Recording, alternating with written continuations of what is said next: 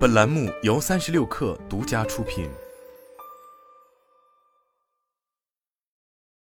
要说如今在国内互联网行业中哪个厂商最能整活，相信乐视一定能得到很高的票数。自去年春节，友商纷纷在 APP 图标上更新瓜分差差异时，乐视却另辟蹊径的打出了欠一百二十二亿，并且在今年春节期间，类似的情况再度上演。此次乐视视频更是将 APP 图标上改为了分不起。而在其他视频网站纷纷上调付费会员价格时，乐视视频则发布了不涨价通知，并称自己没资格涨价。这不，眼见新东方依靠东方甄选在直播带货领域做得风生水起之时，过着没有老板的神仙日子的乐视也眼红了。就在苹果秋季新品发布会的同一天，乐视方面也召开了一场沟通会。据悉，乐视方面相关人士在此次沟通会上表示，今年东方甄选出来后，感觉很受鼓舞。乐视正在努力成为下一个新东方。没错，自新东方因东方甄选再度翻红后，直播带货俨然就成为了困境中互联网企业积极自救的一大标志。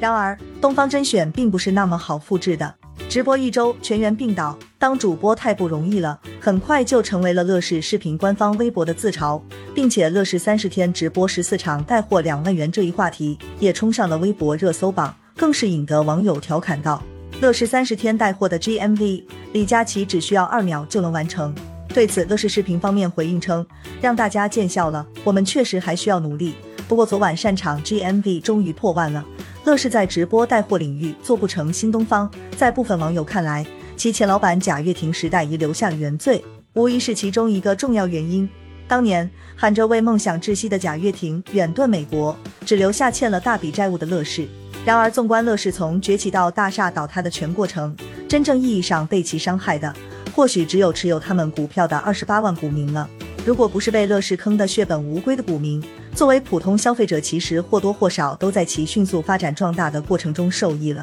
例如，乐视网贡献了诸如《甄嬛传》在内的一批脍炙人口的优质影视剧内容，而乐视在消费电子领域更是堪称大善人。乐视旗下智能电视、智能手机低于量产成本定价的模式，也曾让相当一批消费者买到了性价比极高的产品。尽管说这一切都是由乐视的股民买单，但普通消费者实际上很难感受到乐视的恶。可问题就在于，即便乐视所背负的坏名声实际影响并没有想象中那么大的情况下，但即使是一家普通的互联网厂商，想要做好直播带货也并不容易。与电商行业一样，直播带货想要成功，同样也要看人、货、场这三大要素。首先就是场，与东方甄选一样。乐视也选择了在抖音进行直播带货，但其主阵地却是只有九万粉丝的官方账号爱乐视，而不是已有两百多万粉丝的市场部的日常，所以不会利用流量为自己造势，无疑是目前乐视在直播带货尝试中的失策。毕竟在当下这个涨粉困难的时代，从零开始培养一个大号是极其困难的。而东方甄选的走红，则是抖音在罗永浩隐退后被选中的天选之子。可如今东方甄选正是当打之年，天时并没有站在乐视这边。再来说货的问题，乐视目前带货的商品大多是旗下的智能电视和手机，以及电动牙刷、智能门锁等产品。此外，还有极具噱头的乐视薯片。相比于其他主播，乐视在直播中所能提供的商品显然十分有限。从某种意义上来说，乐视的直播带货和东方甄选有着极大的不同。乐视更类似于品牌自播，但到目前为止，品牌自播鲜少有出圈的案例。选择卖自家的货是不错，但乐视与其他厂商还有一个非常大的区别，那就是其现在依然处于负债状态。对于消费者而言，乐视直播带货的商品以消费电子产品而不是快消品为主，这就会很难不让大家对其未来能否提供可持续的售后抱怀疑态度。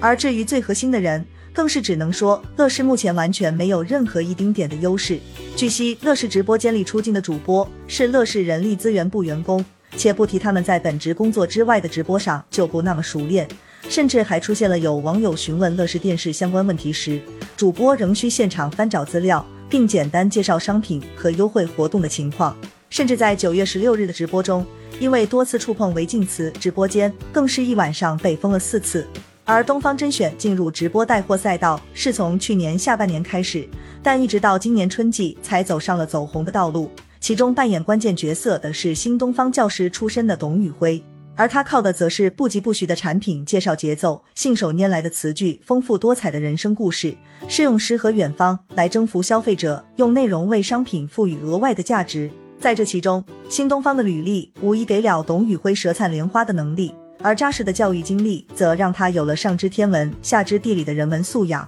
纵观如今能叫得上号的头部主播，几乎无一不是人格魅力出众。即便是如今毁誉参半的辛巴，在出了糖水燕窝的事件后，粉丝们也喊着了支持班长、支持新选一直在的口号。自古以来就是千军易得，一将难求，契合直播带货领域需求的主播，从始至终其实都是非常稀缺的。而东方甄选占的就是一个打破常规的破坏性创新红利。东方甄选的主播用教育背景，让他们的上知天文下知地理，因而显得可靠。可乐视的主播想要走知识型直播带货的路子，难道是要向观众讲讲如何用生态化反吹牛吗？